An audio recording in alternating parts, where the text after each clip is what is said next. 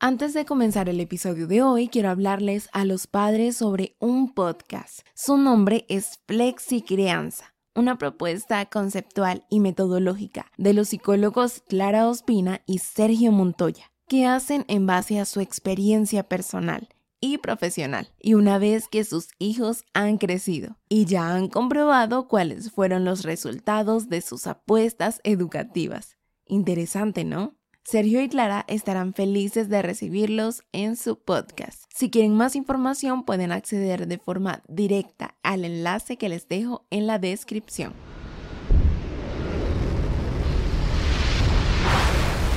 Escucha el sonido de los cohetes rugiendo y despegando e imagina que estás de pie en la plataforma de lanzamiento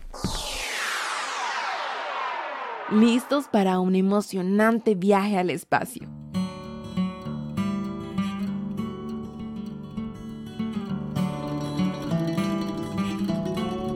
Bienvenidos a un episodio lleno de descubrimiento científico. Hoy estamos a punto de sumergirnos en el mundo de los cohetes y la química que los hace volar.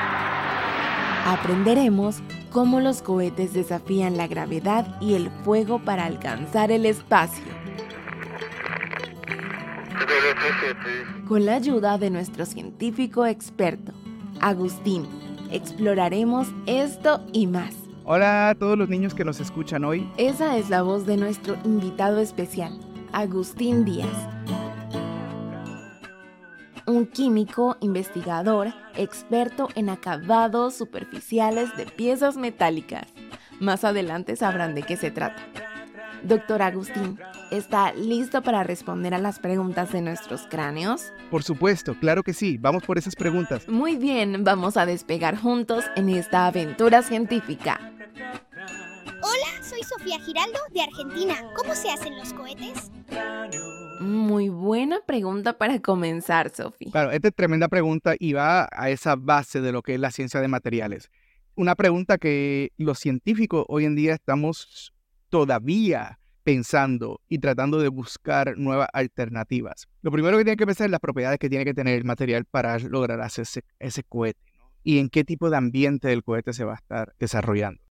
Claro, el ambiente es muy difícil pues el cohete saldrá de la Tierra. Así que tienes un material liviano y resistente. Muy bien, liviano y resistente. Y chicos, si se preguntan cómo un cohete puede ser liviano, bueno, la verdad es que sí son muy, muy pesados, pero los materiales con los que se elaboran pueden influir mucho. Hay una razón muy importante por la que tienen que ser livianos, ¿cierto, doctor Agustín? Porque hay que levantar ese cohete y sacarlo de la atmósfera. Entonces también tienen que ser resistentes. Cuando el cohete esté haciendo el despegue va a crear mucha fuerza y muchas vibraciones. Y lo otro es que tiene que ser resistente al calor porque va a estar generando mucho calor. Y no piensen en el calor simplemente del despegue y, y, el calor que se genera en los motores y en la cámara de combustión. Eso. Piensa cuando ya te sales en el espacio, no tienes una atmósfera que te proteja. Entonces, toda la parte que está mirando hacia el sol, que el sol le está pegando, está bien, bien, bien caliente. Y la parte que está en el otro lado de sombra, donde no tiene sol, está bien, bien, bien frío. Esa discrepancia que ocurre entre un lado y el otro son cambios de temperatura que tienen implicaciones con el material. Entonces le llama, los materiales tienen eh, deformaciones termales. Entonces tiene que ser un material que no se deforme con los cambios de temperaturas tan increíbles que podemos tener en el espacio. Esos cambios pueden hacer que el cohete o la nave espacial se dañen y puede ser muy, muy peligroso. ¿Qué les parece si ahora vamos con un sonido misterioso? Como pista les cuento que el sonido es de un animal nocturno.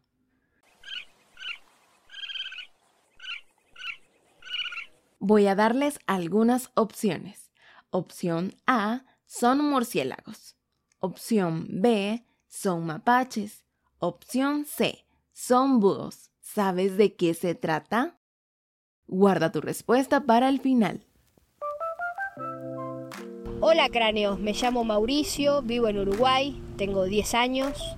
¿Me pueden decir qué materiales se usan para hacer los cohetes? Mauricio, me encanta esa pregunta, porque se complementa muy bien con la anterior. Se usan materiales especiales. Al principio, hace muchos años, se usaban metales ligeros como el titanio o aleaciones de aluminio, porque son más livianos y pueden volar más fácilmente. Y si no saben qué son aleaciones, no pasa nada, les explico. Las aleaciones son materiales que se hacen mezclando diferentes metales o agregando cosas a los metales para hacerlos más fuertes o especiales. Es como hacer una mezcla de ingredientes para obtener algo nuevo y genial. El hecho es que ahora los científicos están usando algo diferente, acero inoxidable.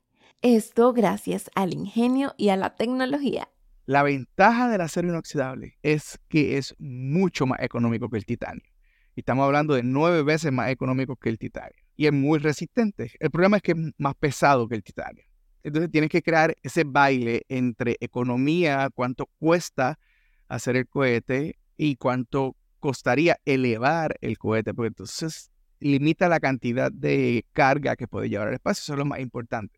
Pero ahora, si tú quieres regresar ese cohete de ahí arriba hacia acá abajo, una vez que sales de la órbita de la atmósfera del planeta y tienes que reentrar, entonces va a generar otro tipo de fenómeno. Si, si va a hacer una reentrada al planeta, se llama reentry. Claro, es muy difícil.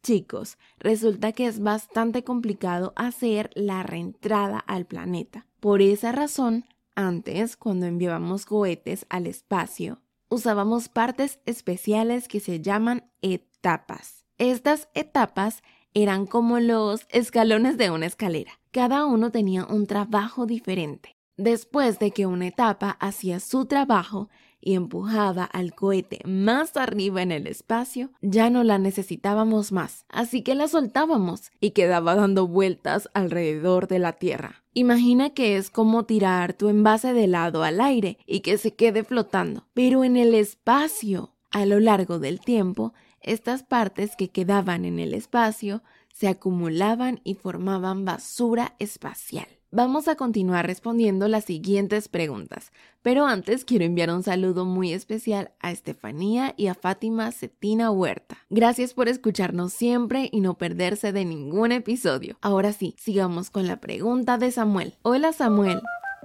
Hola, soy Samuel de México, tengo 7 años. ¿Cómo hacen para que los cohetes entren de nuevo a la Tierra? Muy bien, ¿cómo hacen los científicos para hacer el reingreso del cohete a la Tierra? Excelente pregunta. Como decíamos hace un momento, entrar de nuevo al planeta es muy difícil porque se choca con la atmósfera.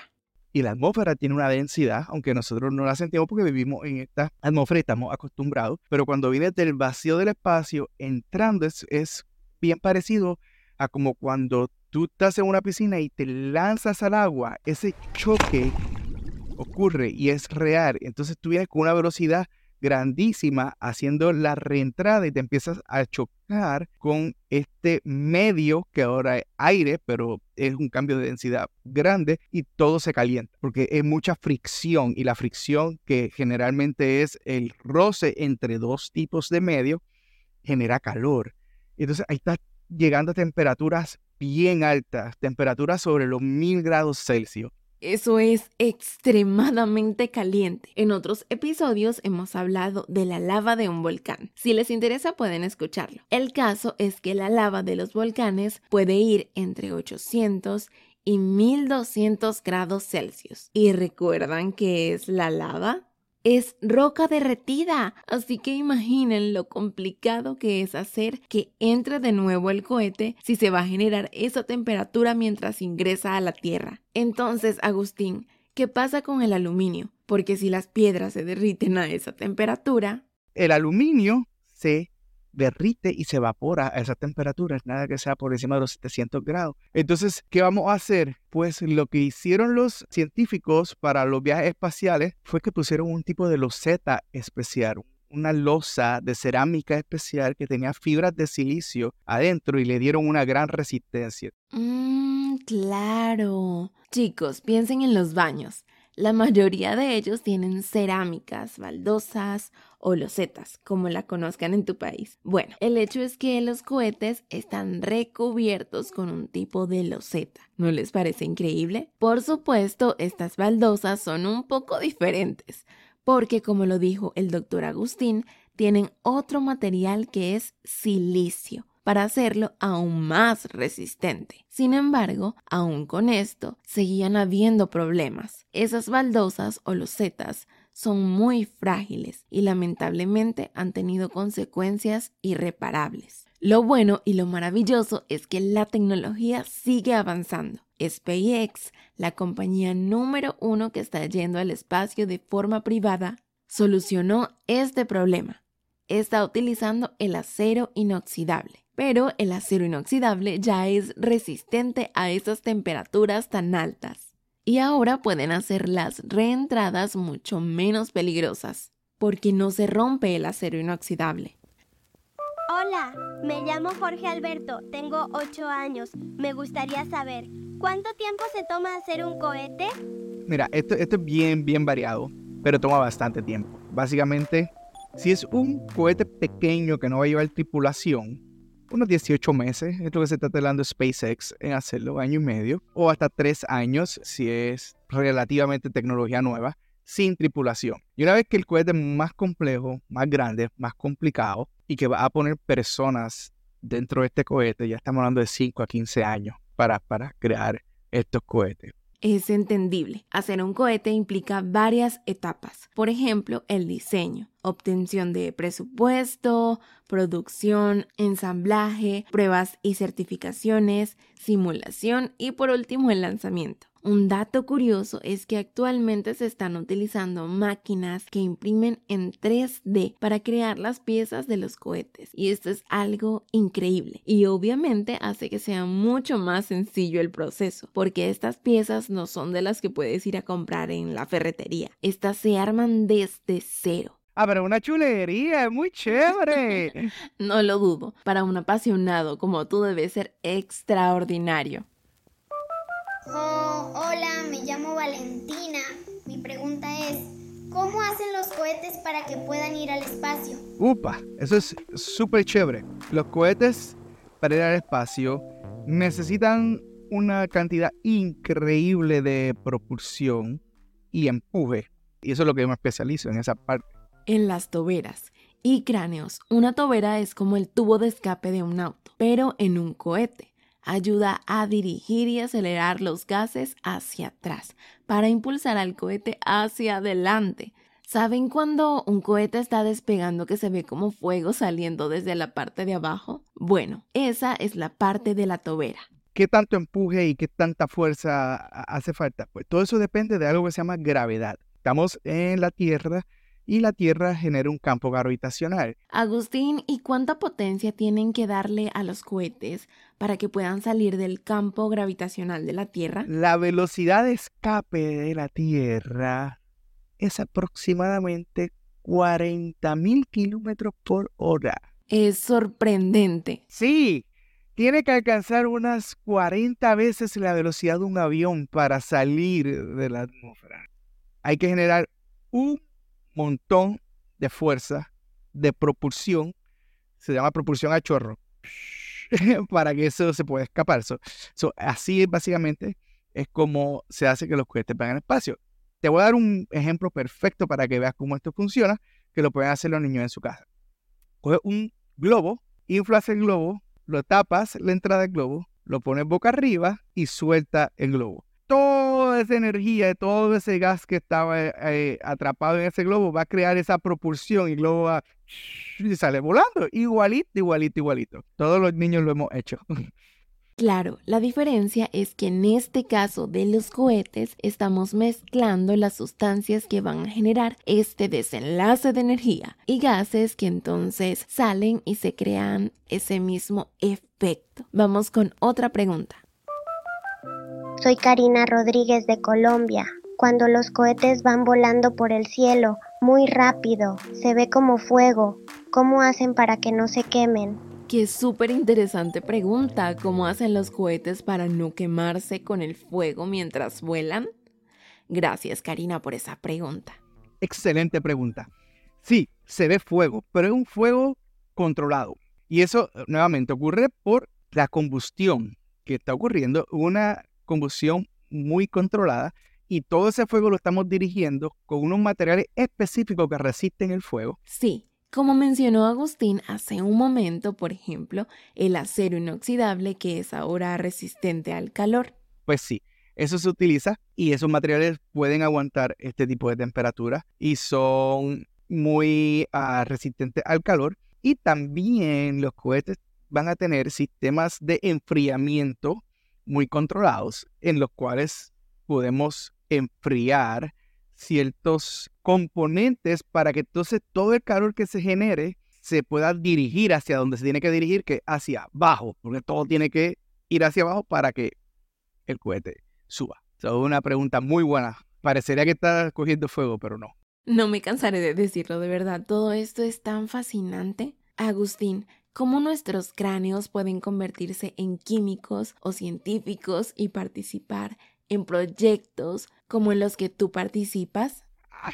excelente pregunta. Sí, hay mucho que investigar también, no se sabe mucho de esto, o si quieren, si quieren estudiar este, este tipo de, de campo es muy, muy, muy interesante y hay muchísimas cosas que descubrir, muchísimas hay tantas preguntas que nosotros tenemos actualmente como científicos que no sabemos. Hay muchas de estas cosas que realmente no sabemos la respuesta. Así que estamos esperando por personas como tú que estudies y te especialices y vengas a ayudarnos a contestar todas estas interrogantes que tenemos. Sobre todo hay que estudiar mucho, te tiene que gustar las matemáticas, si no eres muy aplicado en las matemáticas se te va a hacer más difícil, pero se puede, se puede, hay que, hay que aplicarse.